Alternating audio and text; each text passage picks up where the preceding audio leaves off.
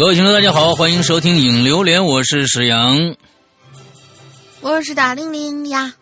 哎，这个音乐一放啊，大家就有一种不祥的预感啊，我们是不是要断更了？没错啊，对，春节来了啊！什么叫断更？停更啊！停更，停更，停更，停更！放假嘛？对对对对，哎，这个是这个东西啊，打死是老天爷都阻挡不了中中国人民啊回家过年的这样的一个迫切的心情啊！所以呢，我们在这儿呢，郑重的跟大家是宣布一下，我们啊这个《哈喽怪谈》的年这个春节放假的这样的一个时段啊，是从这个这个月的二十号，一月二十号到。二月的三号，大年初十那天正好是周一，正式开始更新啊啊！正是今天呢，就算一个封箱的一个一个啊，这个影榴莲了啊！今天是封箱影榴莲，所以这这下个星期咱们就已经停更了啊。之后呢，今天呢有几个事儿要跟大家说一下啊。首先啊，我们上个星期在这个。呃，我们的会员专区已经开始更新了第十季的《鬼影人间》。呃，我们更新的第一个故事，女生啊，反响非常非常的好。我也做了一些调查问卷，大家觉得哎非常好这个故事啊。所以呢，呃，还没有加入我们的会员的朋友，可以赶紧加入一下。另外一件事情，这个星期的星期二和星期四，呃，石角馆事件将全部更新完二十集。这个星期就全部更新完了，也就是说，还没有听的朋友啊，在买了会员还攒着的朋友，哎，这个星期正好在过年期间，可以有一个全完本的这个石胶管事件，大家可以回家听了。另外，还没有买会员的朋友，可以赶紧去充一下值，之后呢，在会这个呃这个春节期间无聊的时候呢，哎，可以听听我们的节目。这是第二件事儿，第三件事儿，在。大年三十儿啊，就是这个这个这个年三十儿的晚上啊，我们将会和这个春节联欢晚会同步推出一个我们自己的一个呃贺新春的一个特别节目，就在大年三十儿晚上啊，记住啊，呃晚上八点的时候，我们会在各大免费平台推出一个全，就是一个一个一个。名字叫做“二零小春晚”啊，对对哈喽小春晚啊，二零二零鼠年春节冷餐会这样的一个节目。这个冷餐会，如果是老鬼友的话，一定知道是什么意思，因为我们在二零一五年的时候做过一次。之后呢？今年我们准备把它拿出来，这种形式拿出来再做一次。如果效果好的话，我们觉得每每年的春节我们都会做一次，这样就跟一个固定的春节联欢晚会一样啊，试试这种形式能不能进行下去。这是个什么形式？冷餐会？什么叫冷餐会？就是我纠集了一大堆的鬼友。来给大家讲冷笑话啊，对，呃，是是这样的一个东西。我跟你说啊，昨我们已经录完了这期节目啊，就是效果不知道怎么样，反正我觉得有点有点膈应人啊，有点膈应人，所以 有点膈应人。对，完了之后。就请大家在二零，就是这个这个春节三十啊，二十四号的晚上，大家二十四号的晚上的八点钟准备收听这场这这期节目啊，二零二零鼠年春节冷餐会，OK，啊，这是前面我们跟大家，你们也不爱看春晚啊，你你们可以抽点时间把这冷餐会听。了，对对对对对，不如春晚有意思，那就完了，对对对对，好吧。嗯，对对对，我反正大家听听试试看吧啊！如果觉得还行的话，我们明年我们明年再搞啊，明年再搞，争取冷死大家啊！争取冷死大家。哎呀，好吧啊，那好，那我们今天来我们这个啊，对对对，我们在这儿啊，还是先跟大家拜个早年吧啊！虽然离着雨有点远了啊，但是这个这个没节目了嘛啊，我们在呃，对对这个呃，这个这个这个我们的。影榴莲里边啊，郑重的跟大家啊，所有的华人啊，全世界的听我们节目的，不听我们节目的，算了算了，不听我们节目不管，听我们的节目的华人朋友，那我们的我们的啊，都当然了，现在有很多外国人拿我们的节目来听，这来练这个中国的这个华语华语听力啊，中文听力啊，也不错。有吗？嗯，有有有有，真的有有有。完了之后呢，也跟就反正听我们节目的，不管是中国人也好，还是外国人也好啊，都道一句春节好。好啊，春节好，新年好，祝大家在对鼠年里边能够有一个好的开始，快乐的一年啊，这这长长久久，美美满满，健健康康啊！啊，我们这个这个，来大宁宁再说几句吉祥话，就把你在冷餐会里面说那个一说出来就完了啊。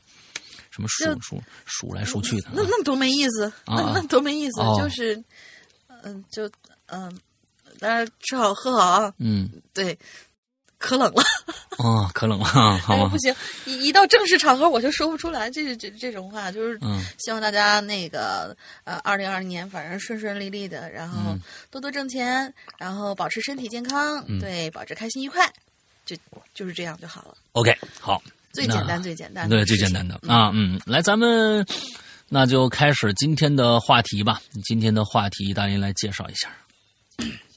今天的话题呢，大家还记得你上一次的话题是什么吧？上一次的话题是二零一九年，我的二零一九就相当于是一个对过去一年的总结。那么总结一般公司啊什么之类的，那总结完了，下一步就是，是吧？抢票回家，然后就开始过年了嘛。然后我们正好呢，就在这一期给大家，呃，起了这样一期话题，叫做“意外之旅”。就是说，你这总结也做完了，你该往回家走了。那么往回家的路上。或者说是你这个，呃，有一些人他春那个春节的时候喜欢出去玩儿，比如说像猫姐啦，比如老大，有的时候春节的时候不在家待着，嗯，喜欢出去玩儿，嗯，哎，你们在这些旅途上面有没有遇到什么，呃，不能说就是。大过年的啊，别说吓人的事儿，就是说是很囧的事儿，或者记忆犹新的事儿。当然，也有同学可能遇到了一些比较怕怕的事儿。嗯，今天也有同学有这样的事情。对，哎，我给你们讲一件这个不是春节时候在我旅途中发生的事儿。呃，很小，我四年级。嗯，这件事对很小，我四年级那个时候是暑假，当时我我妈呢是在这个呃长沙。长沙那边有一个这样的一个相当于一个军区的那么一个招待所，之后呢，他们想把这个招待所呀，呃，就是弄成一个当时的，就过去是个招待所，他们想改，当时在九十年代，呃，什么九十年八十年代，嗯，八十八八七八八年这个样子，哎，我想想啊，八八七对八七呃八八年这个样子，完了之后，他们想把这个招待所改成一个宾馆。宾馆完之后呢，是我妈的一个朋友在那边做这个工程，整个的管理工作之后，让我妈去那边做整个的，就是那边的，就相当于一个呃后勤的一个部长。哎，让他去，我妈就一直在在长沙，我在当时在山西嘛。完了之后说那个，我妈说你这样吧，你来长沙玩吧。那当时就没有飞机呀，那个时候就不能坐飞机，那飞机太贵了，但是只能是坐火车。我妈专门回到山西把我带上，一起回这个长沙。回去长沙的路上。我妈那个时候已经是哇，你那当时很很牛逼的，就是那时候火车票也很买，跟现在一样啊。那时候人更多，我觉得啊，完了之后买火车票非常非常的难，尤其是买那种快车。买上要快车呢，当时那个快车从北京出发，一直去长沙也得好像二三十个小时。那个时候去长沙真的很远，二三十个小时，没有卧铺是不可能的。但是上去确实没有卧铺，哎，我妈就能搞到卧铺。凭一张三寸不烂之舌就能搞到卧铺，当时我就服了。不会是不会是那个嗯嗯列车员的那个候补候补那个床位吧？我睡过那种床位，就是搞不上票的时候。哎，就是跟这个列车员，跟列车员睡到一起的卧铺。原来从那个时候就已经开始走，就是他们会卖这种票了。他们对卖这种票，完了之后是这样子的。当时那个那个那个那个车厢其实跟正常车厢一点儿都就没有区别，没有区别，就是卧铺上下铺都是对着那种上下铺。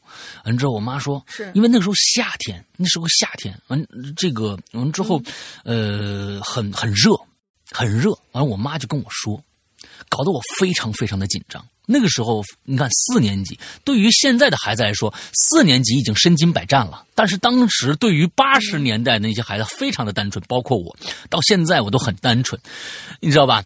嗯，之后那个 我妈就跟我说，嗯嗯，那个那个儿子，咱们现在啊要去一个卧铺，哎，还还还，嗯。嗯，你和妈妈呀，只只有一个卧铺，啊，只给咱们只搞到了一个卧铺。但是我跟你说啊，那个卧铺呢，是这些啊这些乘务人员阿姨们住的一个卧铺啊。完之后，现在啊，你看天儿，那时候火车上面是没有空调的啊，那时候没有空调，那只有那种在顶上钉一个电风扇。呼啦呼啦，哎，顶上钉一个电风扇，摇来摇去的。说现在天儿那么热，你们也知道长沙有多热，在这一路上，呃，很热。阿姨呀、在上面休息的时候啊，有可能会把衣服脱了，你可不能看哦。我跟你说，这是真事儿，搞得我很紧张。搞得我很紧张，而我妈呢就把我扔上去，因为已经过了一夜了，是第二天白天，我们就困得不行了，我一夜没睡。完之后，我妈就把我扔到中铺，那是个中铺，中铺上去扔上去以后，我发现确实有人，啊，确实有人。完了，那个那个那个阿姨呢是盖了一条这个小毛巾被。冲着里边在睡，确实啊，这个肩膀啊是好像是没有什么衣服的啊，但是盖着呢啊，盖着呢，没没看着。完之后我就我就一直朝里睡，其实睡得很不踏实。我总觉得这个这个还不如不不不让我来这儿，你让我这这个东西，我万一看着怎么办？你说这个当时那个那个那个那个那个思维啊，非常非常的僵化。其实多看两眼就好了，你知道吧？完之后之后睡睡睡。什么鬼？啊！但是我妈呢，为了让我睡好，因为那大家也知道那个床铺非常的窄，啊，我妈就到底下，毕毕竟那个就是床铺下面就是那个小桌，能有这个椅子可以拉下来，完了坐在那儿，我妈就到那儿自己趴在那儿睡去了。你跟你说，真的是母亲那个伟大，真的没有办法那个什么。好，接着就发生了一件，这是前面一个比较香艳的一件事情啊，其实没有香艳啊，也没有没有香到，也没有艳到，完了之后就后来就发生一件恐怖的事情。对于我来说是个恐怖的事情。我不知道我睡了多长时间，应该是从从上午差不多十十点多，我一直睡。我我在睁眼的时候，已经是太阳有点往往西斜了，一看就是下午，应该是四点多了，有有可能是四点多了。一直睡的那个时候，我发现，哎，我一睁眼，我是冲着外边的，哎，对面没有人了。我再看看上面，没有人，下面没有人。我说：“哎，怎么没有人了？”我去找妈妈，我叫一声“妈”，没有人回答我。接着我下了卧铺，我发现整个车厢没有一个人，呃，一个人都没有。整个这一节车厢，完了之后发现所有那个那个一片狼藉的感觉，就是那个毛巾被在外面撑着。完了之后，就挂在有一些从那个墙、那个那个床头那就斜下来了，整个一条。你看这个车厢，看过去就是一片狼藉，还有还有各种各样的垃圾，各种各样的垃圾，一片狼藉。我我就往前走，我我有点害怕了。我说我操，怎么一个人都没有？就是在这样的一个一个环境里面，我接着往前走，往前走。我说我穿过车厢，我正我憋了泡尿，关键是，我我得去厕所呀。往前走，我说我妈去哪儿了？啊，这时候这时候我妈端了两碗方便面就回来了啊。后面有没有什么其他太太太恐怖的？我也不不能这个这个给你们编出一个我妈变成一个僵尸回来了啊！不，没有没有没有，哎，就是大家都去工作了。下午那个时候没有倒班的了，下午那个时段所有的乘务人员全部在工作当中啊，没有倒班的。对，大概就是就是这个样子啊。完了之后，这就是我小时候那个在旅旅途中遇到的一些囧事儿啊。我觉得那个香艳的那个那一幕，我到现在我都非常的恐惧啊。对对对，恐惧，我就我就真的是啊。那个时候孩子很听话的，我告诉你们，你真的，现在不要不要你说这很听话，不让看就是不让看。那我那那就看了就就得就是出去杀头的那种感觉啊，很很害怕。我说你还不如不要让我有这种心理负担啊。对对对，来，大玲，你讲有没有什么其他的事儿？嗯，没有，但是，嗯，没有很香艳的，叔叔都光着呢啊！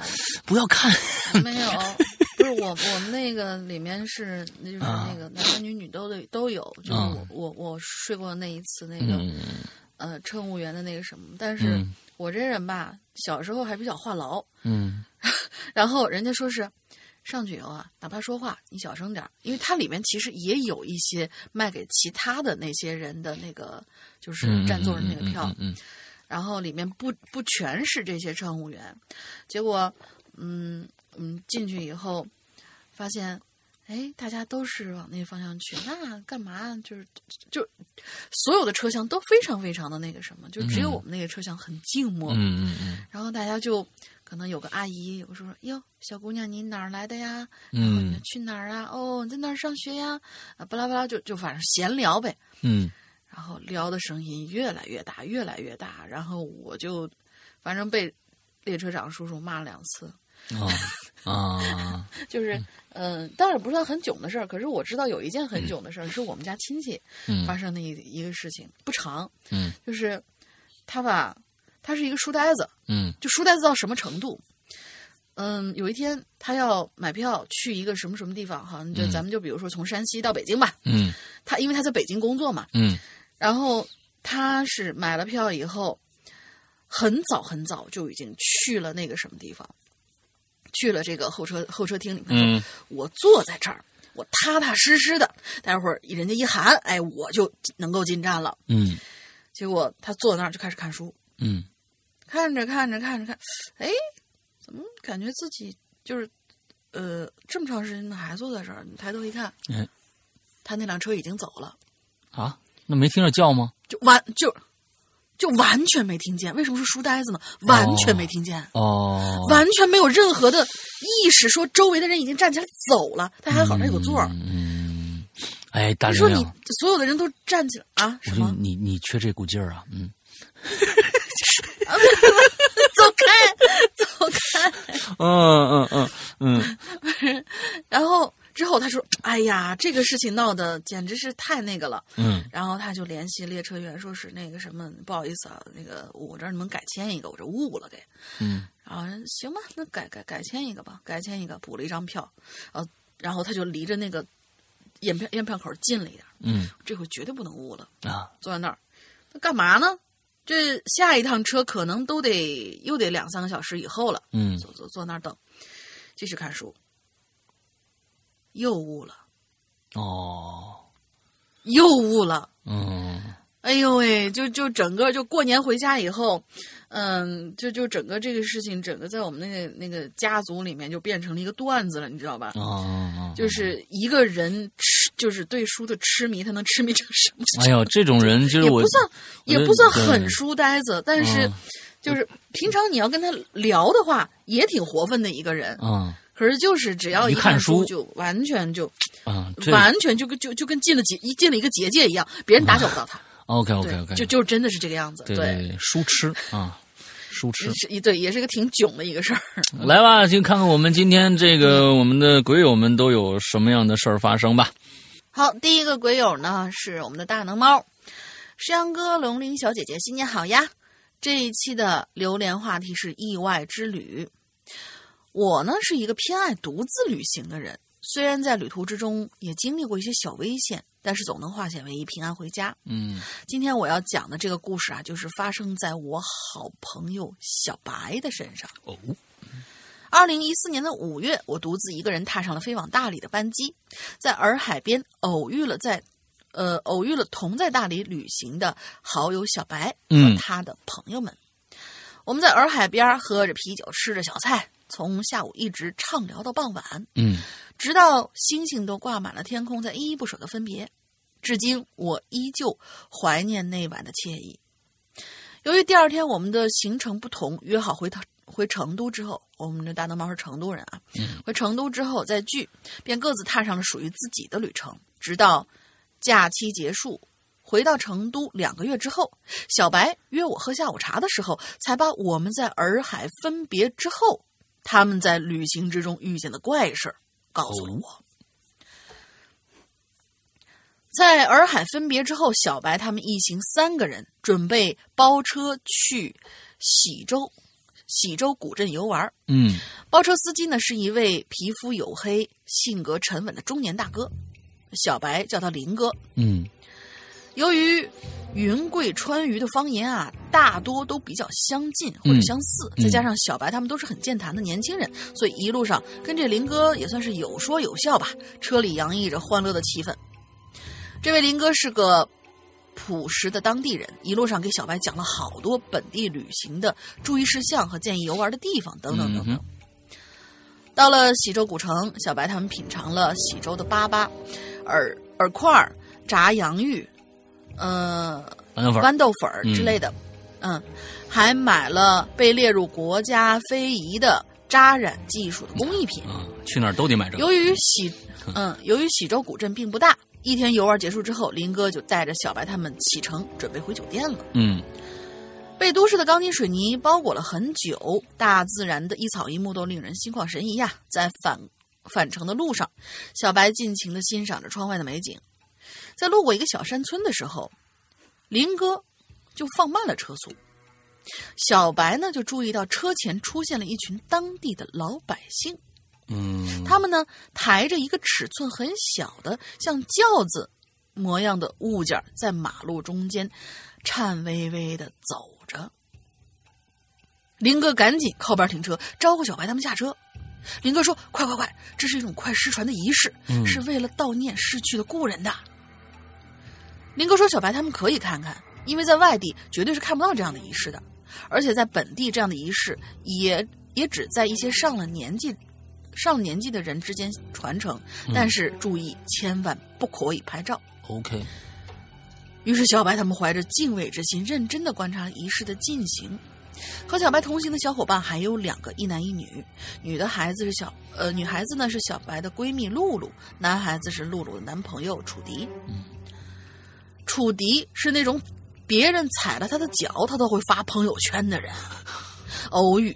偶遇这种快失传的仪式，怎么能忍得住不发朋友圈呢？嗯，于是楚迪最终啊，还是悄摸悄没声的就掏出手机，开始偷拍仪式。嗯，就在这个时候啊，突然就有一个六七岁模样的小姑娘走到了楚迪面前，面无表情的用云南口音说：“不要拍照。”楚迪不以为然的看了小姑娘一眼，继续举着相机拍。小姑娘就沉着脸继续说：“我说了，让你不要拍照。”你是聋了吗？嗯，楚迪被小女孩的话给激怒了，就凶巴巴的对着小女孩吼：“这小孩怎么说话呢？但是拍照关你屁事！一边玩你泥巴去！”露露赶紧制止了楚迪，并蹲下来对小姑娘说：“哎呀，对不起，小妹妹，我们不拍了。哥哥胡说的，你不要理他。”小姑娘并没有被楚迪吓到，她盯着露露看了几秒钟之后说：“你是个好女娃娃，他骗了你很多。”说着，小姑娘抬头看了一眼楚迪。哎，我说你你你你怎么回事？你这是？被小姑娘这么一说，楚迪更是火冒三丈，声音更大的朝小姑娘吼，吼着，嘴里还开始不干不净。本来在认真看仪式的小白和林哥也开始劝说劝说楚迪。就在这个时候，一个满头白头发的老爷子。和一位中年妇女朝小白他们走过来，对着小姑娘毕恭毕敬的问：“大家注意这个称呼啊，九姨怎么了？”嗯，就是他这个字儿写的是大，就是那个汉字的“九”阿姨的“姨”，对，就是十三姨的那个“姨”。呃，对，嗯，小姑娘依旧面不改色，意味深长的看了楚迪一眼。没有再说一句话，就回到了仪式人群当中。嗯，白发老爷子和中年妇女用不太友好的目光打量着小白他们。嗯，林哥赶紧用当地的方言寒暄，并且致歉，然后就带着小白他们离开了仪式现场。嗯，上车之后，小白就问林哥：“为什么那个老爷子和中年妇女会对这个小女孩叫九姨呢？是因为辈分的原因吗？这也差距太大了吧？”林哥却若有所思的想了想，然后就喃喃自语：“哦，原来他就是九姨啊。”小白一脸疑惑，林哥就说：“这个九姨啊，在当地是小有名气的，自己呢也是听说，今天还是第一次见到啊。不了解九姨的人就以为她只是个普普通通的学龄前女孩。”其实九姨已经在这个村子生活了十六年了。嗯，九姨之所以在当地小有名气，不仅仅是因为她不再发育和成长的身体，更是因为从她嘴里，呃，更是因为从她会说话开始，就预言准了村里的好几个人的离世。有老人，也有刚出生不久的婴儿。这一开始的时候，大家都以为小女孩胡说、童言无忌，直到一次次被印证之后，大家才开始对这个小女孩产生了敬畏之心。至于为什么称她为九姨，这林哥说，听说好像啊，他自己对每一个叫他名字的人都说，以后不要叫我名字，要叫就叫我九姨。嗯，更奇特的是，无论是别人花多少钱让九姨预预言吉凶，九姨都是会拒绝的。平时也很少出现在大家的视野之内，总是喜欢一个人去山里头溜达，直到夜幕降临之后，就会回到自己家。之后回城的路上没有再发生什么特别的事儿，直到遇到九姨后的第三天，小白他们麻烦客栈老板联系了马夫，准备骑马游览苍山。嗯，马夫牵着三匹马，驮着小白他们开始了登山之旅。山路很崎岖，马儿们也走得很慢，一路上还遇到了很多的坟墓。楚迪那个家伙呢，仍旧是拿着手机这儿拍拍那儿拍拍，连坟墓也没放过。但是走着走着，突然楚迪骑的马就像受到什么惊吓一样，抬起了前腿，开始在狭窄的山路上乱蹦乱跳。马夫赶紧拽紧了手里的缰绳，吆喝着安抚马匹的情绪，但是好像没什么用。第一次骑马的楚迪最终还是摔下了马背，导致了右脚踝的骨裂，身上多处的擦伤。由于楚迪受伤，露露还临时请假和楚迪在大理多待了一周。小白是独自先回到成都的。之后，露露单独约了小白聚餐，小白也顺便问起了楚迪怎么样了。嗯，露露才生气的说：“他跟楚迪已经分手了。”太好了。就在露露陪着，嗯，就在露露陪着楚迪在大理休养和治疗的那一段时间里，行动不便的楚迪每次上洗手间总是要带着手机，这就不禁让露露产生了怀疑。再加上之前九姨对露露说那说了那样的一番话，露露最终还是趁楚迪不注意的时候翻看了他的手机。原来楚迪早就约好了另外一个妹纸在成都吃火锅，由于意外受伤，推迟了约饭饭呃约饭的时间，那个妹子就开始撒娇抱怨，还说大还说要到大理来接楚迪，搞得楚迪很是慌张，因为楚迪也是瞒着这个妹子在和露露交往的。嗯。嗯，辨别渣男的一双眼睛啊！嗯，很多年过去了，露露现在已经是一家知名的互联网互联网公司成都区的负责人，而楚迪只能像一只舔狗一样巴结着公司领导，勉强的混着日子。逢年过节，小白还会和林哥，呃，微信彼此祝福。据林哥说，小白他们离开之后，他们载着很多游客又故地重游了好多次，但却再也没有见过九姨。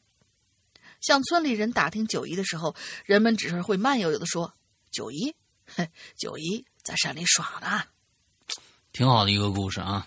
所以啊，真的是挺好、挺有意思的，挺好一个故事啊。因为我我我对大理那边，因为上一次我去大理，其实就是去年的春节的期间，我去的大理。完了之后，我也见到了这个办丧事儿的。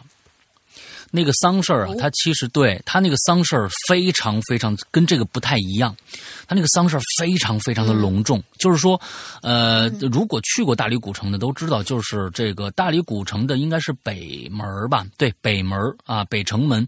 完了，对面还有一个一一一个一条山，要一条山路。完了之后，他们就要中间是一条很宽的马路，很新修的。就那那个，嗯，呃，丧队啊。呃，送送送这个整个那个那个丧队差不多有差不多怎么着也得有两两百多米吧长。哇哦！这就排着人啊，排一排一排排，就一个人就是横穿马路，完往对面那个山路上面去走。完了，那个真的是非常非常的这个浩声势浩大，扑通不停的在放鞭炮啊什么这个那个的。但是那个整个形式，我我我没有去看啊，但正好我在旁边看到这么一个情景。其实这里边说到了一个事儿，其实大家谈恋爱的时候，嗯，如果就碰到这种这种男人啊，你不用去看他的手机，就是如果一个男人的素质差到上面写着啊，就是不禁止拍照。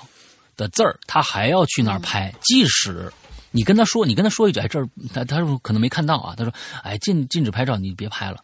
他说如如果还说哎没事儿，完了之后怎么样怎么样，你就可以考虑考虑他的人品了。你就可以可以考虑，就在这个时候可以考虑的人品了。当一个另外里边一个什么地方的一个管理人员说：“哎，请不要拍照。”说他还在跟人争辩的话，那你估计就可以回去就可以跟他分手了，因为这个人真的没有什么可交往下去的一个必要了啊！真的，你不用不用管，就说大家说什么啊？那哎呀，其实都我跟你说，明白规矩的人是最重要的。他跟别人不守规矩，那跟他跟你能守规矩吗？那跟后边跟这些什么女孩约饭啊什么的，那真的是不用想，他也可能就会干这件事儿了。大家遇到这种事儿啊，小女孩啊，小男孩，包括男孩女孩都是一样的。碰到这种人，我觉得你就要想想，哎，你考虑考虑这人要不要再继续交往下去了啊？哎，故事不错。嗯，山山水古月湖啊，他写了一个故事叫《高铁糗事儿》。哈喽，怪谈的两位主播石阳老大和大玲玲，好久不见，想我想死你们了。你看看这个话呀，就真的是大不敬的话。我想死你们了，到底是你死还是我们死？这个事情我跟你说，你把我们豁出去可不太好。哈哈，我想死你们了啊！那好吧，嗯，我是三水古月胡叔，新的一年，请你们多多指教啊。哈喽，怪谈两位主，哎，什么东西？怎么怎么又来了一一一一段啊！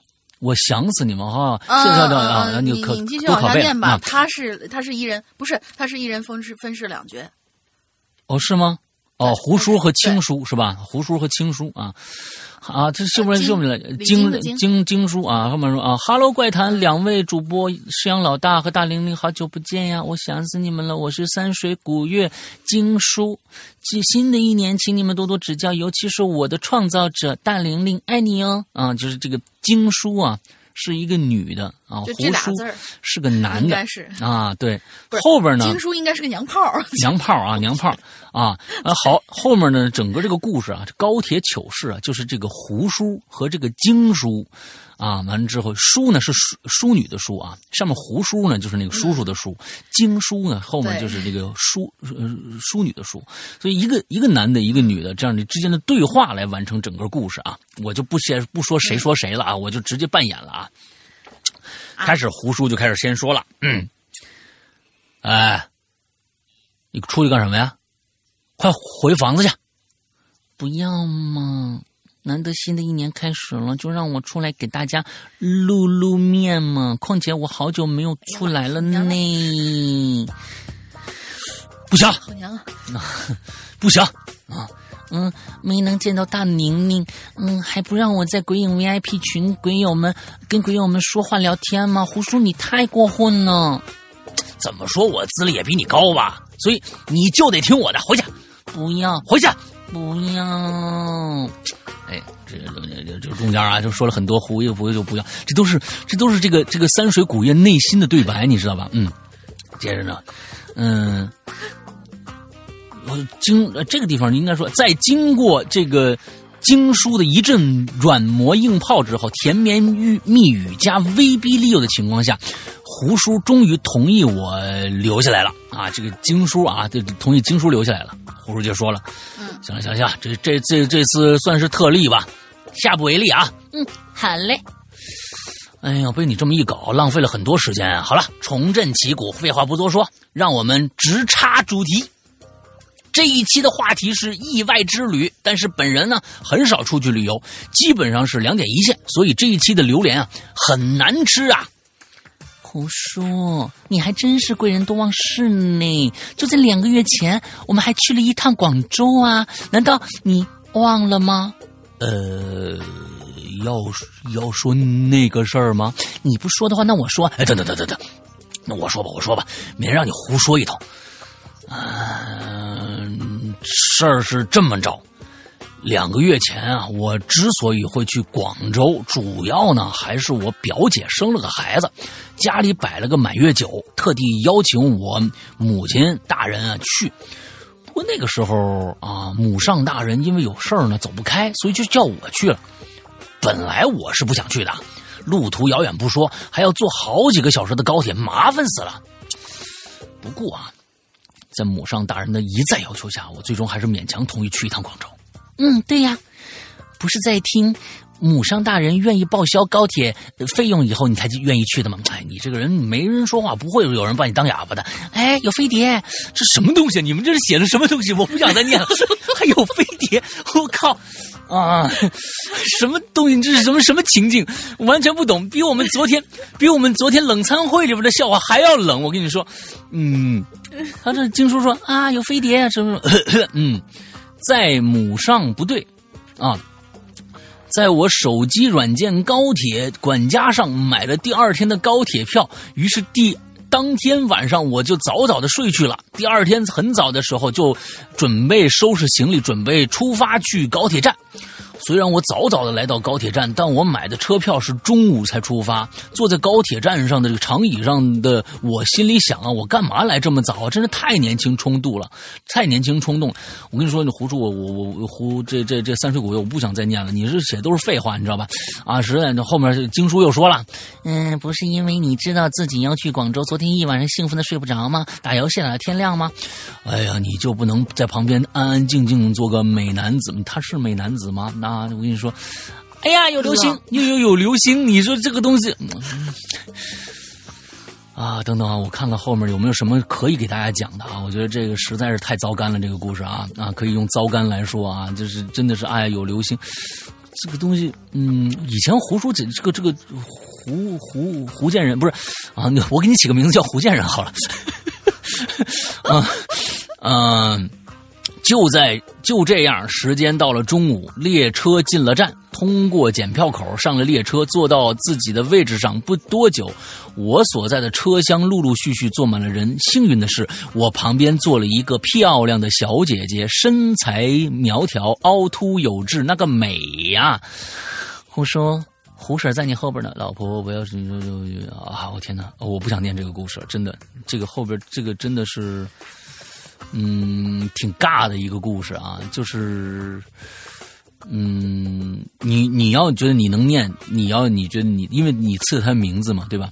呃，你觉得你能念下去的话，你来，你来接着把这个。我我才不要呢。嗯，好吧，好吧，呃，就当我们我们没有没有发生这件事情好了。就是三水古月啊，我知道你这种体啊是为了博大家一笑，但是很尬哎，真的真的很尬哎，就是很比我们昨天冷餐会还要冷的一个故事啊。后面我不知道你在讲什么了，我也不想再去听了，我也不想再去念了啊。希望大家啊，大家就大家早就骂娘了，你知道吧？OK。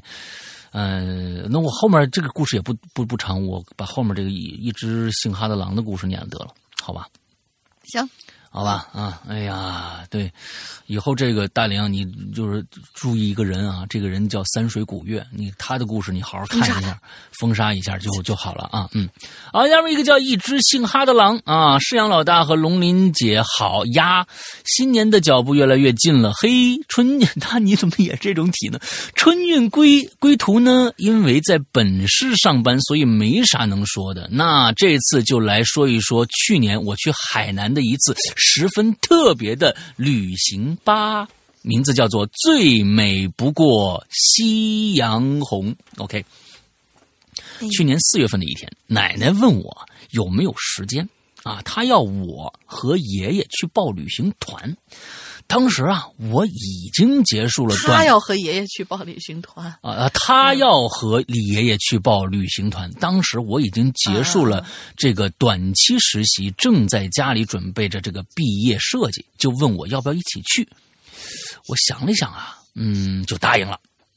一方面啊。爷爷腿脚有些老毛病，我能跟着照顾。另一方面呢，时间也允许啊，又能看看外面的风景啊。旅行的最终地点定在了海南。第二天呢，我就跟爷爷奶奶去旅行社报名了。来到旅行社，在询问工作人员以后，我们就知道了啊，从这个分店报名去海南的一共有四个家庭，另外还有别的分店报名参团的几个家庭，人数其实挺多的。嗯，但是不知道为什么，哎，在我交完钱以后，我的心里就开始有点隐隐的不祥的预感了。哎。登机呀，我们这个就就那就那就第二天就开始啊，已经买上飞机票了啊，已经开始参团了。登机的时间是在两天以后，我们仨人带着一个小行李箱、一个背包，坐车来到机场。一进大厅，就看到了向导和两对儿这个老夫妇了。我说：“哎，怎么都是老头老太太呀？”哇，我的那个那个啊，敏锐的嗅觉 开始 开始起作用了。哇啊，我不禁的有些疑惑，不祥的预感越发的强烈了。就在这个时候，身后传来了一个中年男性的声音：“呃，请问是叉叉旅行社去海南的团吗？”我便转身看见了一个中年男人带着一个老人和小孩朝我们走过来了。我心想：啊，果然会有带孩子来的呀！就见那个男人见到我以后，对我说：“呃，您好，我听旅行社说这个团还有你这样一个年轻人啊。”那我母亲能不能麻烦你照顾一下啊？哎呦，我们工作忙，就他一个人去海南，我们不放心。什么？就我一个年轻人？我脑海中突然就想着，传出了《最美不过夕阳红》这么一个 B M B G M 啊。所以说，我加入的这个团，难道是一个夕阳红老年团不成吗？不至于吧？然后，然而现实证明我错了。在抵达海南、坐上大巴车的那一刻，我的脑子里只剩下我是谁，我在哪儿，我在干什么。只见在这个坐了大概三十人的这个客车里，除了我、导游和司机以外，全都是六十五岁以上的老年人。但最后，我放弃了思考，带着有些复杂的心情，被大巴送到了指定好的这个酒店。考虑到都是老年人，我们我们是提前一天到达的，所以在拿到房卡、将行李放进房间以后，当天就可以自由活动了。在帮同房的这个老奶奶放好行李，并让她先到回屋休息以后，我便去隔壁找爷爷奶奶拿我的洗漱用品。进屋时，爷爷奶奶正好打开了行李箱。我就看到，行李箱中有一壶洗漱用品、两个水杯、两个桶装方便面、一袋五包呃五连包酸菜牛肉面、一个泡面碗、几副筷子和十几个烧饼。看到那占了不小空间的一大袋烧饼，我疑惑抬头，爷爷却面无表情的看着我说：“你别问我啊，这都是你奶奶带的。”原来这些烧饼是他老人家今天早上刚出门买的，为了防止路上会饿。看着这足以吃到回城的烧饼，我是一句话都说不出来呀。哎呀，第二天的行程是去千古情看演出啊，三亚那个骗人的地方啊。我穿着一条浅色啊，对，有这么一个骗人的地方啊，三亚啊，看着一条，我穿着一条这个浅色碎花吊带裙。哈哈，你是小莹吗？啊，大家过一段时间就知道我说的这个梗是什么意思了 啊。那浅碎花吊带裙啊，呃，一双坡跟凉鞋，坐上了车前往目的地。演出真的很精彩吗？是吗？但有这么一个情况啊，去那里的这个旅行团绝对不止我们一个。因为照顾到老人，老年团的票都是前几排的，于是呢，会场上就出现了这么一幕，在前几排坐的都是百十来个老人家，就我一个小年轻，而穿浅色的裙子呢，让我是更是扎眼的不行啊！进场和出场我都能感觉到强烈的视线，在接下来的几天啊，好多参观啊，因为并非节假日的关系，放眼望去，全是一个又一个的老年团。半个同龄同龄人或者去年轻点的都没的，而被淹没在老人里的我已经无所谓了。在一开始的时候，我其实是有安慰过自己，老年团嘛，它的行程呢节奏是慢了一点，我可以不用走得太急，好好欣赏风景啊。但是其实啊，事实告诉我错了，我又错了。老人家虽然走得慢，但是很顽皮啊。登机前对我说：“啊，我是年轻人，领路的事情就拜托我了。”啊，靠下了飞机不等我确定人数，就提着箱子自己去找出口了，一直跑到另一个单啊一个单向出口，被这个保安拦下来，脱离队伍更是家常便饭。每一天呢，我的日常电话就是打电话说说的最多的就是喂奶奶你在哪里啊？喂爷爷奶奶你们在哪里？喂爷爷你又去哪里了？喂奶奶站住啊什么之类的啊啊。他那儿已经不是个二哈了，挺热闹的。他是个导盲犬，你知道？牧羊犬 啊，牧羊犬啊！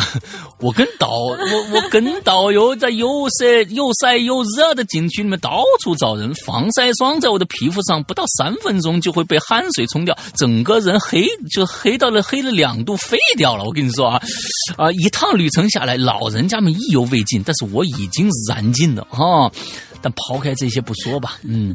这趟旅行呢，也让我感受到了不同的风土人情和欣赏了美丽的景色。最重要的是，爷爷奶奶玩得很开心啊，那些烧饼也就全都吃完了，哈哈，嗯，这就值得了啊。因为平时呢，我们呢是都是忙于工作和学业的，已经很久没有陪伴他们出去旅行了。所以在今天的日子里，我要努力的让自己的工作生活变得更好，能有更多的时间陪着家人一起来去外面走一一。走，我看一看，吃一吃烧饼。我的故事讲完了。哎呀，行吧，好欢乐呀！嗯，对对对。其实，其实就就是过程当中虽然很操心，但是其实爷爷奶奶玩的真玩的开心，真的就就很值了。是的，是的，我我是觉得呀，这个就是那个前面那个那个那个男生啊，我觉得挺挺挺那个中年男子啊，挺挺操蛋的。这个事儿啊，你你说一进去，哟，听说有你这么一个年轻人啊，行了，得嘞，我妈拜托你了啊，凭什么你就拜托我？凭什么呀？你这就是最混蛋的一个做法。你拜托官方的人可以，因为官方有这个责任确保你爸妈的关那个那个那个什么。你凭什么他妈拜托我呀？你腾出时间，你又不是你腾出时间去去玩去。就遇到这种人，我最想骂人了。就是该尽的义务不尽，觉得出俩钱就能把事情搞定，放屁！你看看我们现在这个二哈啊，都报报变成那个那个那个叫什么牧羊犬了。你看那容易吗？是不是？嗯，在那儿多好，这才叫陪伴啊，不是出。钱就叫就叫陪伴啊！谴责一下这样的中年男人啊！嗯，来吧，下一个。哎，下一个呢是楼小楼。据说啊，他的这个事情呢，虽然就是按照他以往的那种叙事风格，就是说的会比较诡异，有可能还有一点点长，但是据说是真事儿。OK，咱们来听听他这个诡异的真事儿到底遇到了什么。来吧。嗯哈喽怪谈哈喽摄像哥大玲玲。我呢说一件几年前经历的事情，让大家听听。呃，让呃让大家听听，什么叫做人呐，丢啥子都可以，但是千万不可以丢脑子呀！哦，丢脑子，脑子还是脑子，丢脑子。哦，把爸爸丢了不行 啊啊啊！嗯。呃，所所以所以就说是，所以人家那个成都或者说是那个重庆那边的人呢，一般都说是脑壳，不是说就是代指这个脑子，估计就是为了怕这个谐音搞误会。对对对对，我要喝牛奶。是在。行了行了，不要取笑人家的口音，烦人。同样是在过年前夕啊，我呢从南方转车去北方。中转站在九江庐山的所在地。嗯，停留时间二十分钟。我坐在候机大厅里，眼呃眼凑眼瞅着，眼瞅着眼瞅着，嗯，前面红色提示屏幕上面显示某某次列车开始检票。嗯，我见到等候区里还等着几个人在排队，我就放心的回头到小卖店里买东西。嗯，但是呢，就在拿了瓶水的功夫，再回头提示屏幕上的内容啊，已经变了。嗯，哎，我心里就咯噔了一下，生怕没看清楚，问了其他的车次的乘客，才坐实了车已经开了，检票口都锁了这个事实。哎，这是你那亲戚吧？被耽误。楼小狗是你那亲戚吧？哎呀，你这个这个冤，哎呀，真是的。嗯，你你那亲戚你叫的什么呀？露馅了，露馅了。对对对，露馅了。啊，你那亲戚管他叫什么？伯伯你伯伯啊，伯伯那小老老肉原来是你伯伯，你这个都笨你这个笨，你说那是我外甥不就完了吗？拜拜，什么鬼？你说那人是我外甥不就完了吗？你这还能长一辈儿？你这又没人知道那人真的是你婶，你太实诚了，我跟你说。嗯，好吧，你伯伯啊，你掰掰这事儿，罗小罗是你掰掰啊，来来开开开始，嗯，行，嗯嗯，检票口都锁了，哎，被耽误那张票是张卧铺票，中途可以睡一会儿。我就着急的反身奔向了售票口，问哪里可呃，就是因为那儿可以改签嘛。嗯，但是我刚跑没有几步就被人叫住了。嗯，你们猜怎么着？嘿嘿，我笔记本电脑落在座椅上喽。嗯，旁边的乘客好心提醒追上来，好心追上来送给我，啊！我才连连感谢，长舒一口气，自己暗示自己稳住啊，别慌啊，小事儿。这已经够没脑子了吧？但是后面发生的事情远远超出了你们的想象。事后，我觉得我丢的不是脑子，而是魂儿啊！怎么回事呢？我呢把票顺利的改签了，是张站票，在封闭的列车里人挤人，然后呃腿碰腿，站都站不住，时不时还会有人提醒你：“哎，同志啊，把脚收一下啊。”就那个花生、瓜子、矿泉水，嗯，就那个把脚收一下。细一想啊，反正都会崩溃。于是呢，我就想到了餐车。哎，对哦，餐车在十一号进去点餐，就会有位置让你坐一会儿，但是前提你必须以高价去买一份很难以下咽的食物。没错，哼，这帮人创收的方式果然不同凡响。说到这儿，本人很想问一句，嗯，有没有在这个铁路工作的鬼友，麻烦出来解答一下，为虾米这个餐车、列车餐车里的饭菜那么的难吃？嗯，呃，言归正传啊，改签完车票，我呢就在车站附近的一家酒店里住了下来，呃，住了下来。这家酒店呢叫做中景，呃可以念吧？中景假日酒店。车是第二天早上六点钟，现在是晚上八点。我呢就想趁着空闲在附近转转，给亲戚朋友买点当地特产带回去。嗯。你嗯等一下这儿我觉得有点儿有点问题，就是说刚才他是讲了他改签完了以后，之后上车了以后的一个状态，而现在呢是讲这个是，他上车之前的事儿。儿。他是不是？他是他是一联想那个情况，就觉得很崩溃。你看嘛，细一想就会崩溃嘛。哦哦，OK OK OK OK，好，对，他是那么琢磨的。对，嗯，开了房呢，我就把行李丢进了房间，带上随身物品下了楼了。接着，我在几个特产店里转了一下，选了几盒礼品。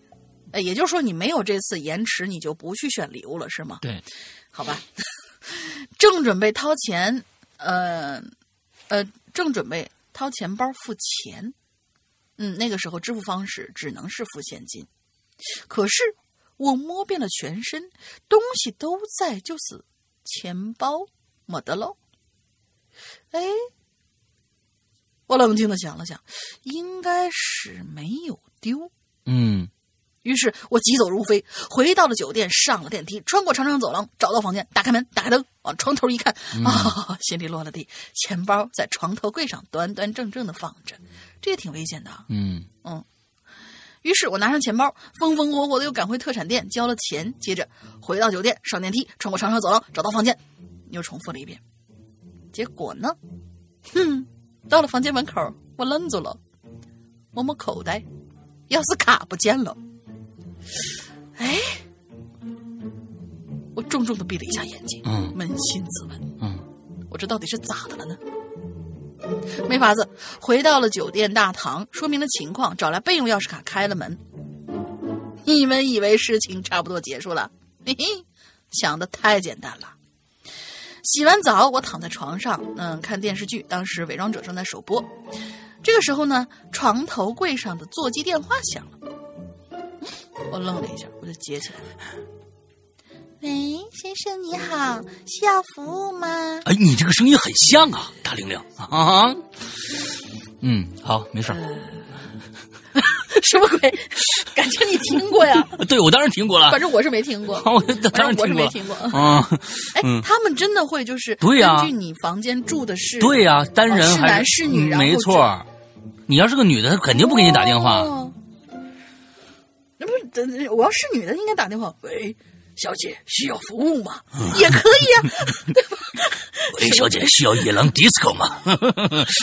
啊，可以可以可以。哎，嗯，然后然后他显然不是酒店服务员，嗯，居然要给我服务。哦，我突然明白了。嗯想必经常出外差的人，大多数都遇到过这种情况。于是我斩钉截截铁的说：“嗯，不要。”那好，再见。对方挂了电话，我继续看电视剧。大约十一点左右，门响了，有人敲门。嗯，我就呆住了。这么晚，不会是服务员送开水？还有这种服务呢？那个时候，我觉得不会了。时代不同，我想想，我靠，我这房间该不会是他娘的尾间吧？嗯也应该不会。我清楚的记得啊，隔壁有很多房间呢。嗯于是我穿上衣服，下床，走到门前，打开门。哎呀，我去！我的面前站着一个，就打扮的特别那样的嗯一位小姐姐，嗯脸上的妆容和年龄十分的不搭。啊，就是化了一个十八的妆，先但是是个八十的人，长了个？八十的脸，啊，长了个八十的脸。哟，先生，你让我进去呀！这个这这姑娘似乎这不能说姑娘啊，她说这位女士吧，这位女士似乎还有些责备。啊我一头雾水，我就连说了一串啊，呃，不不不不好意思，不好意思，我我我我不需要，我这这真不需要。你看我年龄还小呢，对吧？嗯。说着我就准备关门，可是那位女士却伸手推门。啊！我靠！我都惊了，我就死死把守住门框，不让他进来。可是他偏偏非要进来，我不让进来，死活要进来，我就死活不能让他进来。啊，终于我恼羞成怒了，我说你咋这样呢？我报警了。可能是猫怕老鼠啊？啊，不是，呸，可能是老鼠怕猫吧？听了这句话，女士松开了手，后退，然后站了几秒钟，然后就十分不开心的走掉了。嗯我盯着他的背影儿，她这时候回头瞥了我一眼，眼神儿很奇怪，嘴里说了一句：“切，这人真没意思。”我当时很想笑，但是没憋住。这时候隔壁房间开了，是个阿姨，她好奇的打量着我，又看了一眼那消失在走廊尽头的女士。阿姨那个眼神复杂呀，嗯我想我可能是被误会了。算了，我关了门，冲了一下澡，因为刚才推搡过程当中，我呢身上沾满了那种廉价的香水的味道。嗯躺在床上，我在想，这谁把他叫来的呢？嗯，我不是应该电话里说不用不用了吗？真是百思不得其解。这酒店看上去很正规哎，越正规越有啊。我跟你说，嗯我跟你说，正规的酒店，人家这些人都是跟前台打好关系的。嗯你放我进去，几成几成几成都分好的。哎越正规的酒店越不干净。嗯，在黑夜里面睁着眼睛想，如果那个阿姨又来敲我的门，啊这可咋整呢？嗯我就一夜没睡踏实。第二天早上八点，我洗漱完毕，洗头发的时候，呃，吹头发的时候，突然想起一件事儿。老子的车票是早上六点的，我居然八点钟才起的床。他觉得是你大爷，他觉得是你歪歪。我跟你说，我这是悠长的叹息了。我跟你说，我这前面就不该讲那个故事。我悠长的叹息了一声，哎呀，嗯咋就这么不顺呢？哦，我明白了，嗯，今年应该是我本命年，你不用怪本命年，就怪你脑子不好。以上呢都是出真实经历。最后祝大家新春快乐，新的一年平安顺遂，万事如意。哎，挺好，挺好啊。然后大家不要不要那个呃，不要太太的联过多的联想啊，因为感觉好像刚才我们俩好像是那个宾馆的一些从业者一样啊，根本不是啊。什 么啊，根本不是，感感觉至少我不是，反正我不是，啊，老感觉大是不是我不知道。好，下一个啊，池塘男孩儿啊，老大好，大玲玲好，池塘前来报道。上次呢，把榴莲老呃上上次把榴莲老大和大玲玲对我家媳妇儿和孩子祝福那段话播给媳妇儿和孩子听之后，孩子在肚子里边一阵胎动，嗯，意思大概应该是收到了，也表示啊，可教也。表示会乖乖的健康成长、啊。这期的话题呢是旅途中遇到那些事儿，那么呢，我就讲述一个从我朋友那儿听来的真实事件吧。以下我的朋友简称为雷啊，雷呢是一个狂热的登山爱好者，与其他的不同，雷有一个习惯，每到一个地方。都会先与当地的搜救队取得联系。如果自己出了什么意外，可以及时联系救援。那当然了，如果搜救队有遇到突发状况，也可以联系雷。届时呢，雷会尽力协助。哎，这挺好。二零一九年呢，呃，年初，雷因为工作需求被调到澳大利亚的一个分公司了。这一天呢，他独自一个人来到澳洲的这个奥德山啊，进行奥德山进行这个攀登旅行，老规矩。嗯，第一时间，雷啊就跟当地的这个搜救队取得了联系了啊，互相这个相互换了这个信息以后啊，带上登山包开始登山。一路上山路崎岖，来到山腰的时候，雷已经气喘吁吁了。耗去了不少的体力，站定身子，正想四下观察着，说：“哎，我找个什么地方我歇会儿。”突然之间，他就看着前面不远处一块平整的石头之上，坐着一个戴着墨镜的驴，呃，驴友。什么鬼？什么戴着墨镜的驴？我还愣了一下，我说啊。坐着一个戴着墨镜的驴友，嗯，咱们就姑且称他墨镜男吧。啊，墨镜驴啊，雷呢不禁细细的打量着这个墨镜驴，看上去这位兄弟也是一位登山爱好者，唯一不同的是他背后的这个登山包啊，要比平时平常的那个登山包大一号。不过雷呢也没多想。想着，难道难得遇着一个驴呃驴友驴友啊？难得遇到一个驴友，就向墨镜驴呃墨镜男呢打了一声招呼，走过去坐在他身边，边休息边跟墨镜男闲聊起来了。啊，就知道了啊，原来墨镜男这次已经是第二次来这儿了，只是最近失恋了。这次来登山的主要呢是希望能让大自然的景色冲淡心中的抑郁。说罢，还掏出两个人的合照啊，给雷看。你看，他和应该是和这个女朋友的照片啊。可惜呢，这一切呢都已经成为过去了。大概是提起了伤心事。墨镜男神色黯淡，啊，没多久就起身跟雷道别了，继续前行。这个时候，雷手机就响了，掏出手机呀。一看，原来是搜救队打过来的，啊！电话里说啊，三天前有一对男女进山旅行，但是迟迟未归。女方家人对此非常的担忧。搜救队这边已经组织人员准备搜查了，为了不错过营救时间，希望雷能现能现行进行，现在就进行搜查，稍后。呃，会把女方的照片发到手机上，便于雷寻找。挂断电话不久，照片发过来了，看了一眼照片，这可把雷吓了一跳。这不是刚才那个墨镜男照片上的女人吗？突然间，雷眼角瞥见刚才墨镜男所坐的地方，赫然有一滩血。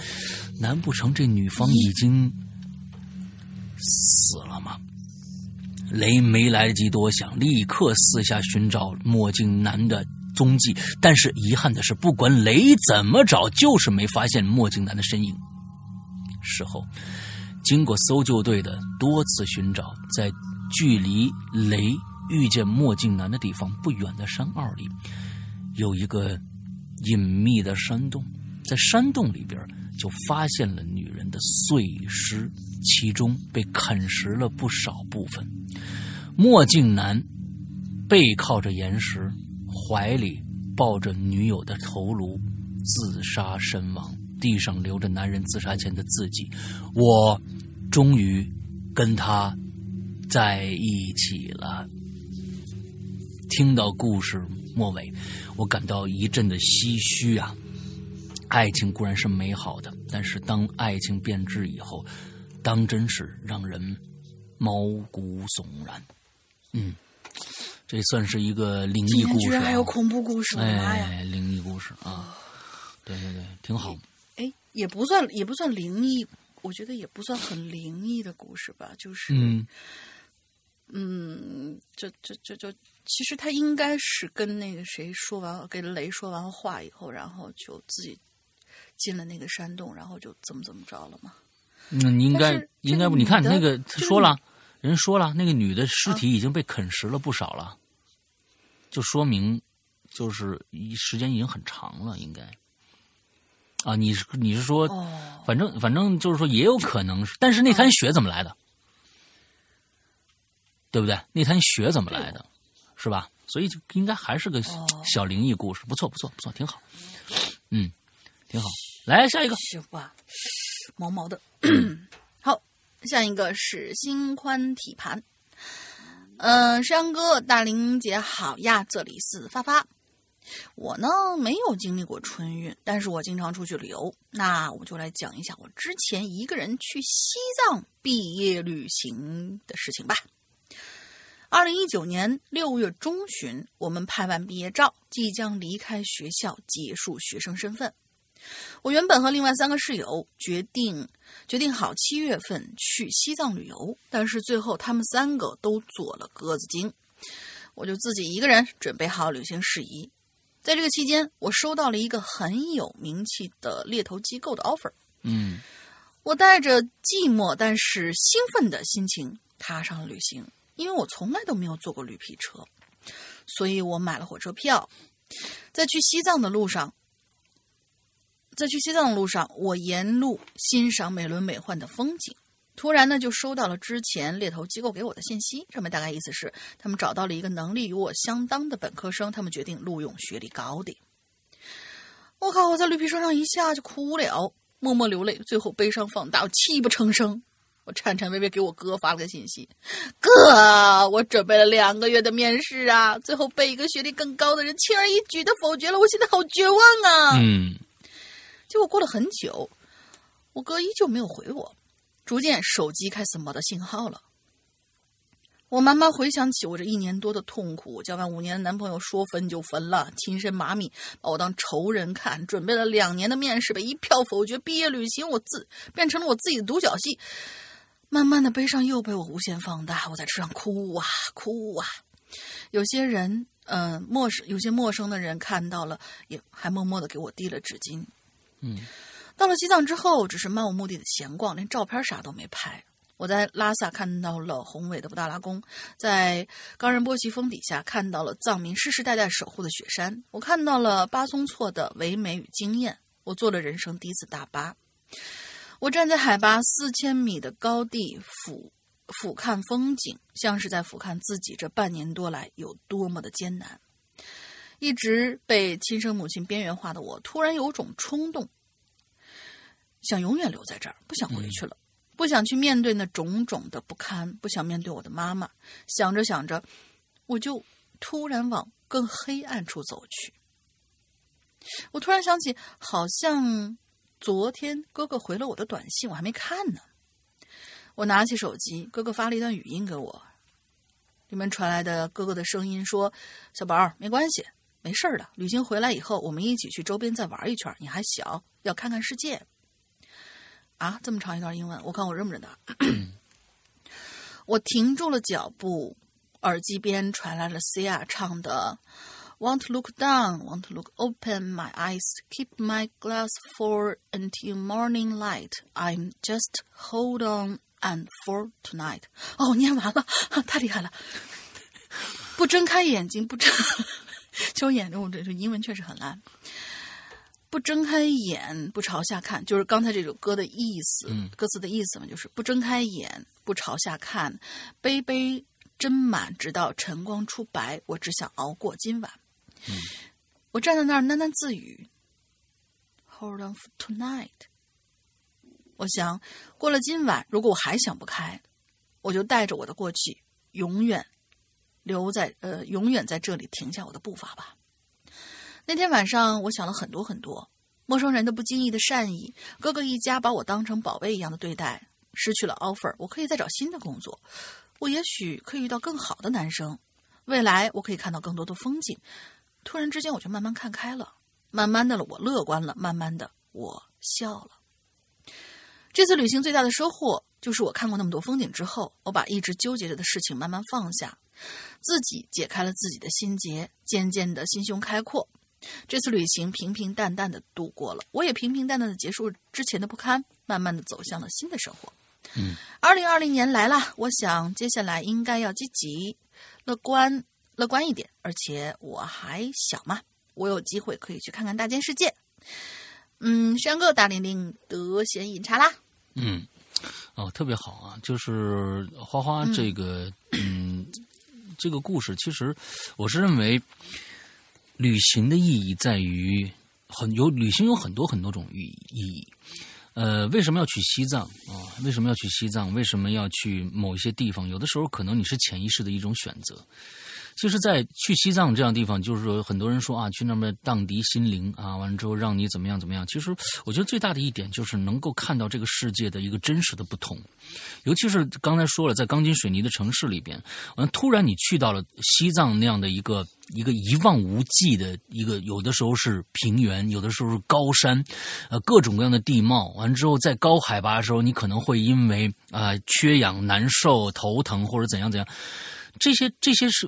你从来没有体验过的一些一些感触，会让你忘掉很多的事情。而当你再想起来的时候，跟这些来对比，你会觉得那些算什么？那些算什么？其实我觉得，对他，你你哥哥写的很好，就是说你还小，要看看这个世界。这个世界不止于就那那句歌歌词写的很棒啊，就是为什么那那个歌词写的那么好，就是眼生活不止眼前的苟且。因为实在对于人这个物种，对于这个整个这个世界，对整地球来说，你面前面对的那几个操蛋的人和这份现在干的这份操蛋的工作，还有一些不就让你觉得，呃，压喘不过气来的事儿，对于那整个这一个世界来说，那些东西真真的是，嗯，可能连微生物细菌都算不上，所以。出去走走的时候，当你遇到很多让你喘不过来气的时候，你难免在生活中会遇到这些事情。每个人都一样，出去走走以后，你会发现整个事情，你看待这些事情的态度、角度就会完全不同。所以，有的时候确实是因为会是有，有时候是因为生活太累了，因为。嗯，呃，那种累，有的时候是身体上的累，也有人说，有的时候是心理、心心灵上的累。不管哪种累吧，那出去走走，总会是一个呃非常好的一个办法，对于每一个人来说。对我，我特别建议大家能够在呃生活当中能够多空出一些时间来出去走走，看看不同人的生活方式，和看看这个世界到底有多大。嗯，眼前真的不止于那个办公楼里边那一一立方米的那么一个小隔间，那个实在太小了。那个把把那个小隔间当成自己生活的全部，还有你周遭那几个所谓的人，那把把他们当成你生活的全部的话，那我们就狭隘了。人本身就是一个狭隘的动物，但是人是有思想的，我们可以让我们自己变得不狭隘，那么就多出去走走看看，好吧？来，嗯我们先来说看看扣肉君，嗯。老大好，大玲玲好，我是扣肉君。我我为什么扣肉君？人家人家人家是人家是天津人，不能用用那个东北话。我又来吃榴莲了啊！对于意外之旅这个话题，我觉得我还是比较有发言权的。比如之前啊，跟老大在《奇了怪了》里面讲的那些事情，鉴于这次是在影榴莲，那么就挑一个不那么复杂复杂的事儿来说说看。嗯，我呢是一个非常喜欢自驾游的人。啊。前几天我知道他就自驾游去了，完了回来就病了一场。嗯嗯，天津周边八百公里以内的地方，我和梅菜基本上都自驾去过了。几年前甚至还从山东自驾去了拉萨。我跟很多人不一样啊，我相信绝大部分人自驾的话都会选择早晨早晨早一点出发，而我呢会选择下午四五点再出发。这就是说，几乎每一次自驾我都会开夜车，哎，我就不会。嗯，我觉得景路边最重要的是路边的景色，不是为了开车，而是路边的景色。其实有时候路边的景色比那个景点还要漂亮，所以我一定会选天儿亮的时候。天儿只要一黑，我可能就歇了啊。这件事儿就是发生在去年，我和梅菜自驾内蒙古呼和浩特的路上。这一段路非常的漂亮，我知道，嗯。不过你要是黑天看就看不着了啊！嗯，那阵儿是冬天，越往北越冷，那肯定的。我们已经开了四百公里了，气温从出发的时候两度已经下到零下五度，时间也越来也也来到了晚上十一点多，连续行驶了将近六个小时的我已经累坏了。虽然副驾的梅菜呢仍然啊在努力的与我聊天，但是基本啊基本已经可以算是说说梦话了啊！看来梅菜不会开车啊，嗯。我低头看了一眼手机，导航显示下一个服务区还有二十多 km 啊。然后呢，我就对梅菜说：“我说，那个啊，你睡会儿吧，马上到服务区了。我，嗯，我也歇一会儿啊。”刚说完这句话，副驾驶那边就没说话的声音了啊，取而代之是平稳的呼吸声。哎呀，我不行啊！这这东西我也困呐，是吧？嗯，怎么办呢？点根烟吧。嗯，听着音乐，听着我听，好像我一直在听佛经呢。我，怪不得这么困。嗯，我换成老大播讲的《屌丝道士》吧。嗯，继续享受开车的过程。又开了一会儿，我就看到了这个路牌显示说：新平埔服务期三公里，三公里，服务区星级四星。啊，其实这服务区的好坏啊，对于我们来说没什么太大影响。我和梅菜都都都习惯了啊，都有个习惯，就是只要是开车出去旅游，路上我们俩就跟闭了鼓似的，不吃不喝还不觉得饿。哎，这一点跟我特别像，这一点跟跟我特别像啊！我不只是出去吃吃饭，只要有点什么事儿，我就可以辟谷啊，我就特别兴奋，我根本不想不起吃饭这事儿。我把梅菜叫起来，跟他说：“哎，你先醒醒盹，马上到服务区了啊！一会儿我加个油，然后咱俩去个厕所啊。”说说话功夫呢，我们就看到右前方牌子上写着“新平埔停车区一公里”，然后我就慢慢的把车速停下来了，准备开进服务区。进入到这个所谓的四星级服务区以后。我真是笑了。服务区确实挺大的，建筑看起来也不错，但是它不开能有嘛用呢？是吧？而且更过分的是，连加油站都是他妈黑的啊！想到我车还能开一百三十多公里油，我心中不不禁暗暗有点担心呢。好，我转过头就看着梅菜，哎，又睡着了啊！心太大了啊！啊，之前的这几天连续的工作啊，他也确实是累了。我在车里看了看这个服务区，想了想，决定呢不在这儿下车休息了。原因是整个服务区看起来就我们两个人，连休息的大卡车都没有，这个挺奇怪的。这个说实在挺奇怪的啊。啊，连个大卡车，高速上的车虽然不多，但也不能像美国那样一百公里就一辆车那么少吧？啊。啊，一不是美国还不至于，你去新西兰试试，那真的一百公里就一辆车都看不着。啊，美国还还还不至于，还不至于。啊，高速上的车虽然不多，但也不像美呃，还就算这个服务区所有设施都可都没开，那也应该会有几辆跟我们一样的车拐进来吧？毕竟前面写的是四星级服务区呀，这让我心里有点不安呐。我连车都没停，就从这个服务区开出去了。上了高速以后，我的手机突然就响了。说是就就说您已经疲劳驾驶，下一个服务区距您一公里。我心想，我操，这高速他妈有毛病吧？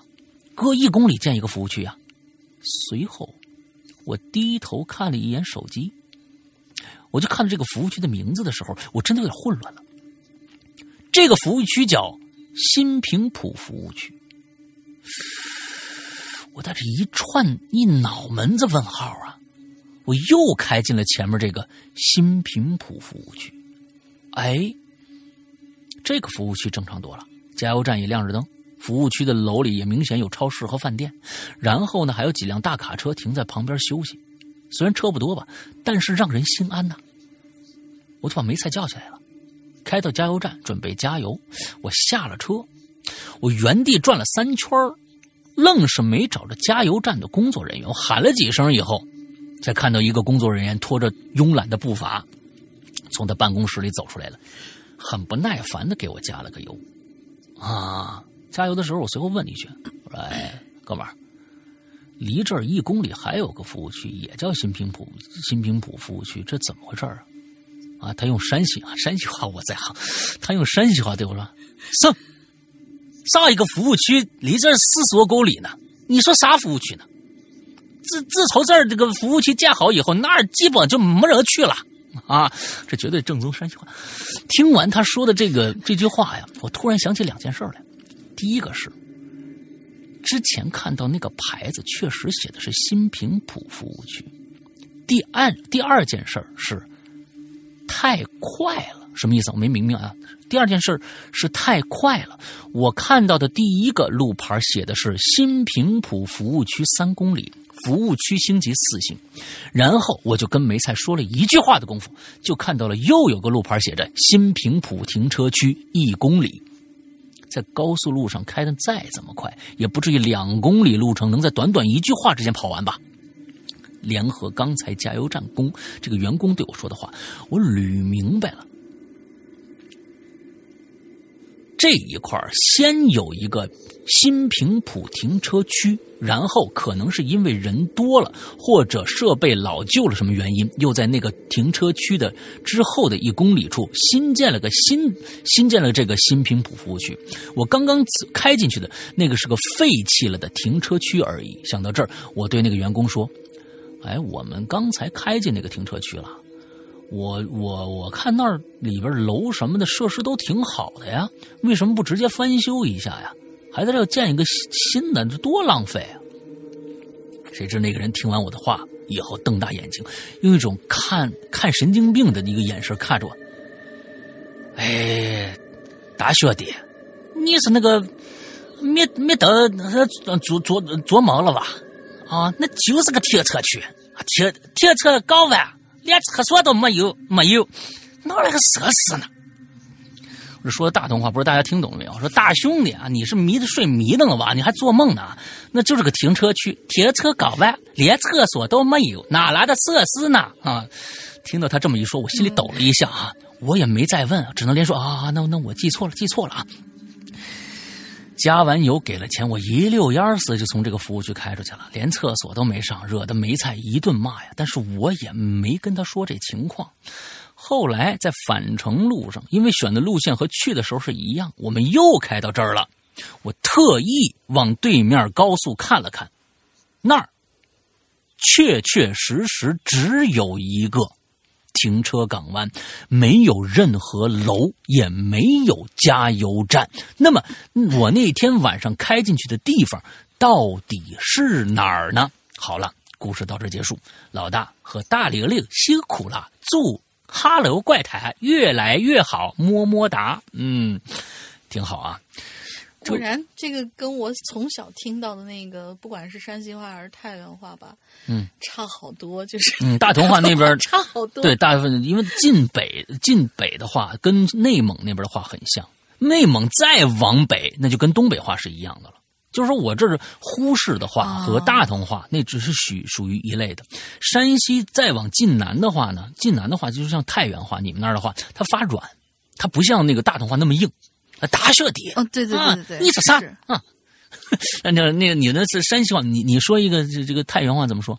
我我我不会，嗯，你看看因为啊，这个我我是我是啊从嗯，就我不是我从小的生活环境，所有的人我的也是可，能只有我。就只只有我奶奶说嗯的是，他们他们最多会说一个太原普通话，啊但是他们没有一个人说的是太原话。啊然后我那个口条就是完全来不了，他们有的时候还能学一两句，但是我是完全学不来，就这个很怪。是怎么嗯就我们家也是啊，因为对我我我们家我爷他爷爷奶奶都北京的，我我我太爷太奶东北的，没人说大大同话，啊，但是就是跟小朋友在一起啊，对吧？他也能学会两句吧，对不对？啊，我我们周围小朋友也都是普通。嗯，好吧，好吧，啊，我估计啊，你就跟这个这个什么一样啊，就跟寇若军一样，你一定啊是进了一个，嗯就一个异度空间的一个幼儿园，啊，里边儿但可是嗯。但是但是我会说一点点天津话，因为我姥姥天津人嘛。啊，对对对，嗯，好吧，OK，我们今天所有的故事都讲完了，嗯，这是我们年前的最后一期影榴莲了，在这儿呢也祝福大家啊，就是过个好年啊，吃好喝好啊，完了之后注意肚子，别吃坏了就成了啊，完了之后来年我们嗯。开开心心、顺顺利利、健健康康，呃，那大玲玲男生别吃坏了，女生别吃胖了，就啊，对，男生也别吃胖了，都都悠着点儿啊，其实确实都悠着点儿。现在春过春节的时候男生，吃起点肉，男生吃起点肉来好健身呐、不生是女生女生不是也吃点肉也得健身吗？这都是一就都得都得还的啊，都得还的。其实这个啊现在现在这个这个这个这个春节过春节的时候吧，反正这个吃我觉得吃一顿就能吃顶了，完后面两三天都不用吃的那种。我不知道为什么啊，现在这个对于春节吃这个事儿特别特别有抵触性这个这个情绪啊，觉得哇，过去就看春节吃东西呢，现在真是物质大大的丰富了，一顿就能堵住。平时关键。咱们现在跟过去的一样，最最大的一个不同就是，过去只有春节能吃好的，现在每天吃好的，那你春节还能吃到什么好的，对吧？所以这个是特别大的注注啊，不一样。嗯这外卖的饺子再好吃，也不如妈妈包的香。就对于我们这种人来说，那当当然，那一顿饺子确实是那个那个，确实那个那顿做的挺香的啊。但是就是还是就觉得跟过去不太一样了啊，跟过去不太一样了。好吧，那就不管怎么着吧，大林先想个进群密码吧。进群密码，进群密码，进群密码。嗯，えっと，好，那我先你先想着。呃，呃，这这样，扣肉君嗯，在开车开到很疲倦的时候，听了老大讲的一个故事。嗯。这这故事名字叫什么？啊，好的， 好，那这个故事已经断更了啊，不不更了，不准备更了啊 啊，对对对对对，嗯，实在是太烂了啊，太那啥了。嗯嗯，完之后那个好，我们最后来说一下，给一些朋友最开始听到了我们的这个开始前言的朋友啊，因为我们的第十季开始更新了。同时，我们的十角馆事件刚刚结束，现在我们还不会再就是马上封口啊，因为。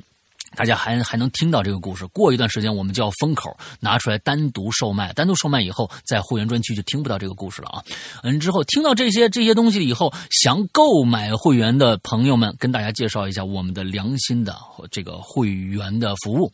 首先，我们的会员服务只在我们的自己的 APP 里边可以下可以收听。首先，大家可以在呃嗯苹果的。呃，和安卓的两个系统都可以下到我们的这个 A P P，呃，大家搜索“鬼影人间”，记住啊，名字还没改呢，“鬼影人间”就可以听到，就可以找到我们的 A P P 了。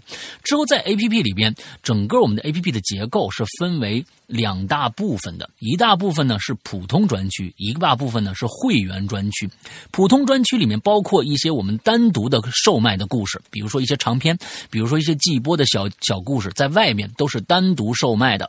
之后这这都是按照故事来收钱的，也也包括我们现在免费的节目，包括这个呃这个。呃，影榴莲，包括我们的奇了怪了啊、包括我们第一季是在 A P P 里面是免费试听的，还包括一个长篇的故事啊、叫在地狱那头等我，也都是免费提供给大家试听的。剩下的一些小故事都是单独收费，哎，单单个买的。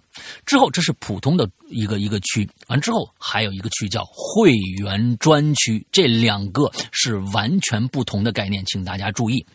在会员专区里边，我们里边的内容是为会员度身定做的，也就是说这两个区没有任何的交集。没有什么交集，也就是说，你付了会员专区的钱，你只能在会员专区里面听节目。剩下那些单独购买的故事，你还是需要单独拿一份钱来出来购买的。但是我可以跟不跟大家保证，在会员专区里边的内容已经够你爽到爆了，因为在里边有，呃，百分之八十的内容全部是都是为会员。我们会员度身定制的，这里面包括一百零二集的《长安十二时辰》，包括大玲玲的坏小孩和河神，包括我现在在正在刚刚这个星期要更新完的这个视角馆事件，包括更正在更新的现在正在更新的第十季的这个《鬼影人间》呃，这个这个《鬼影人间》之后还有我们在呃直播现场播的很多很多的故事，包括。高智商犯罪的第三、第四部《长夜难明》，呃，还有现在播在在弄的这个在做的这个紫禁城的最新的一个犯罪喜剧小说啊，叫《低智商犯罪》，包括十四分之一的全本五部全本包括《屌丝道士》的一到六卷，包括呃，这个我还有很多很多。所以这里边是只有会员能够听到的内容，请大家注意。其实这个里面的内容已经比这个集数和时间，甚至我觉得已经比外面的单独售卖的那些故事的时长要多了。请大家注意，并不是这个什么，因为我们会员专区里面内容已经足够丰富了，而且只有会员能够听得到。啊，OK，呃，这是会员的内容，这里面还有包括我和大玲玲的专区，比如说啊，这个我的失踪，大玲玲的这个玲珑啊，还有怪藏什么之类的各种各样的小栏目吧，呃，这就是丰富的会员专区啊，所以一年二三八非常非常的超值，而且再请大家注意一点，我们的会员不像其他的那些鸡贼的会员。啊，很多的你你购买了一个会员啊，他说啊，你这买了会员，所有的节目都能听啦啊，怎么样怎么样？但是到时间到了以后，啊，完了之后他就说啊，不行，我们的 VIP 的那些内容啊，你还得再付费，你才能听啊，你才能看啊，什么之类的。我们不一样，在会员专区内，你买了一年会员以后，在这一年里边，你所有购买成功的内容将永远免费收听。你永远有这个权利去免费收听。当然，从你断呃这个会员过期那一天开始，后面的内容你是没有办法再继续听下去了。但是在这一年里边内容，你相当于花了二百三十八元购买下了这些故事。大家想一想，我刚才说的这些故事，一个《长安十二时辰》就一百零二集了。我们每一集卖两块钱，大家想一想，是不是一个《长安十二时辰》就值回票价了？所以我们这个这个会员是非常非常的，怎么说良心的啊？之后刚才问跟跟大家说怎么怎么购买吧啊，这里边比较方便的是有支付宝的同学在安卓上购买，你是不用任何的这个什么，直接在安卓的版本上通过支付宝就直接付费了，就直接付费了。但是如果是苹果用户，还有。安卓用户没有支付宝，只有微信支付的朋友，还有就是你买了会员想进入我们会员群的朋友，请用下面这个方法来购买和加会员群。加一个微信号，这个微信号的这个这个就是会呃鬼影会员全拼，鬼影会员全拼。只要大家加了这个微信号，我们的这个呃这个。其实啊，在过年期间，有可能就是我了啊，因为以前都是主任。想调戏老大的话，这段时间大家主任 啊，这加这个微信号呢，以前都是主任来接待大家啊，就是这个我们的英子来接待大家。但是呢，每年春节他都要出去玩在不方便了就，所以每年春节的时候都是我来加这个会员。啊，一般跟你说话的人，基本上他他说，哎，你是不是老大呀？您就调戏他的话啊，有人说，哎，我不是，我不是，其实就是啊，嗯，啊，对，其实就是啊，完了之后，嗯，我来加给大家加会员，但是呢，大家知道春节期间啊，就是大家都忙啊，所以呢，有可能我不会那么，嗯，英子不在平时也其实也是这样，大家英子也有工作，可能不是你刚加，大家就对面这边赶紧加了你，完了给你，就可能有些延迟，请大家，呃，别那么呃催就行了啊。完了之后，哎，就是通过这个方式，鬼影会员全拼这个方式，你可以来这儿加这个会员，也可以同时进入我们的会员群。OK，大概就是这样的一个方式方法。嗯，之后最好你要在备注里边一定要备注一下你你要干什么，就一定要在备注里面，不是我要加会员，或者是我要加会员群。这个备注以后，我们才能更好的、及时的理你啊。OK，大概是这样的一个状态。那我们今天的节目，我们二零二零年鼠年来临之前的最后一期引流连到这儿结束啊！祝大祝大家鼠年快乐开心，拜拜。拜拜，大吉大利哦，大家！大学推理社团一行七人来到了角岛上的石角馆。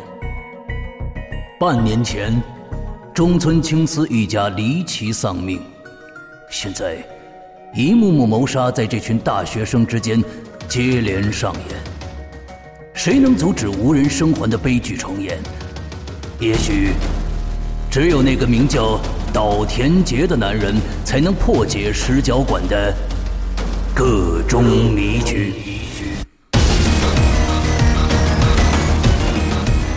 哈喽怪谈手机 APP 会员专区重磅放送，日本推理小说划时代巨制，新本格推理流派掌门代表力作《临时行人馆》系列有声音乐剧，第一部。